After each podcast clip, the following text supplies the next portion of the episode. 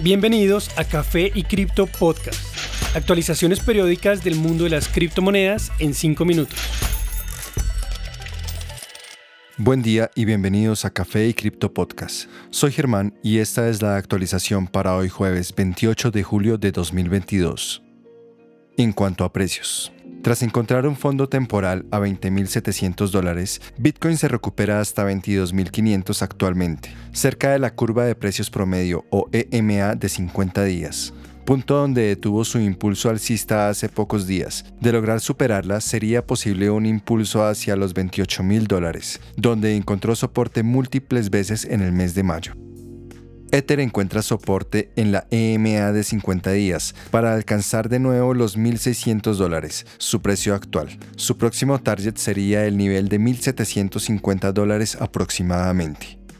BNB alcanza nuevamente los 270 dólares, conservando una línea de tendencia como soporte desde hace más de un mes. Su tendencia alcista sugiere un próximo nuevo intento por recuperar el nivel de 300 dólares.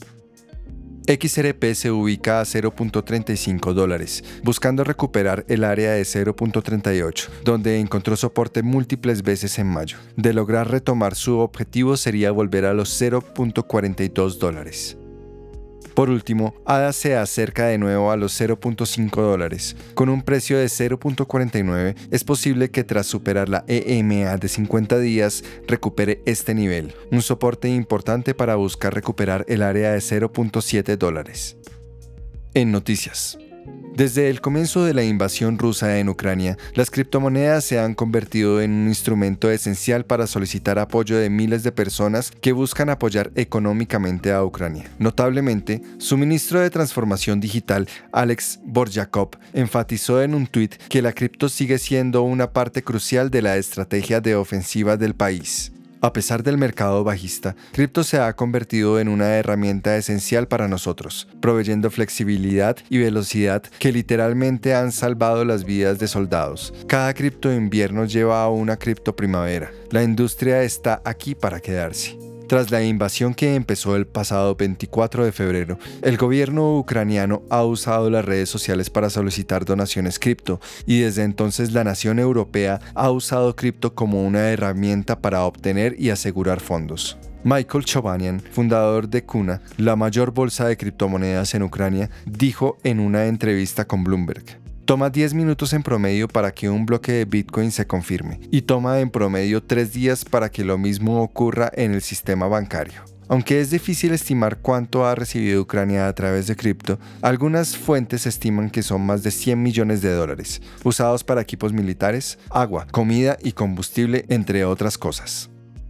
Criptomonedas como Bitcoin parece estar recibiendo el creciente apoyo de políticos en Estados Unidos, pues el tercer partido político de este país ha mostrado aprobación pública al criptoactivo líder, además de optimismo respecto a su futuro. De hecho, el Partido Libertario de los Estados Unidos dijo que Bitcoin está liderando una revolución monetaria descentralizada y que esta revolución tiene el poder para sacudir los sistemas financieros tradicionales. Vale la pena anotar que este partido político ya había mostrado apoyo hacia cripto en el pasado, refiriéndose a Bitcoin como la mayor herramienta para libertad en la historia de la humanidad según se describió en un post en febrero de 2020, hecho por su rama de California. El autor de este post, Marvin Beard, escribió que lo que le da a Bitcoin su gran valor es el hecho de que no exista un dueño que se pueda corromper o que pueda robar del sistema, y no existe una entidad en la que se deba confiar para usarlo, lo cual lo convierte en el sistema más confiable que haya existido.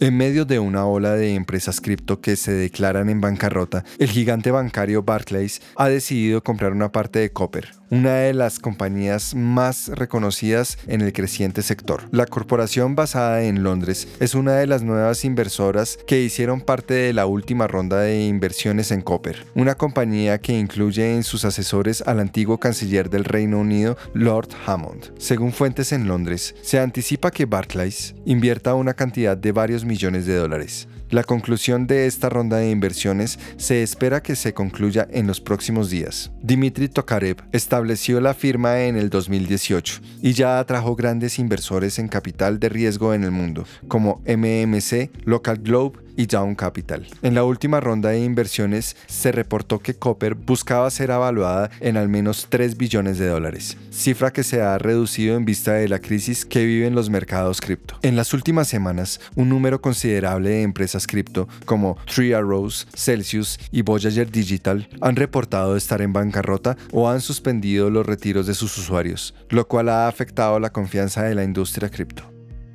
Gracias por acompañarnos en este nuevo episodio de Café y Cripto Podcast. Recuerden que pueden seguirnos en nuestras redes sociales, Instagram, Twitter y TikTok, donde nos pueden encontrar como Café y Cripto Podcast. Y recuerden, la cadena de bloques vino para quedarse. Los artículos y análisis mencionados en este podcast no constituyen una recomendación u oferta de inversión ni una promesa de resultados futuros. Haremos todo lo posible para garantizar la precisión de la información incluida en este podcast sin asumir ninguna responsabilidad por información faltante o incorrecta. Las operaciones con criptomonedas implican un elevado riesgo, incluyendo pérdida parcial o total del capital invertido y pueden no ser adecuadas para todos los inversores.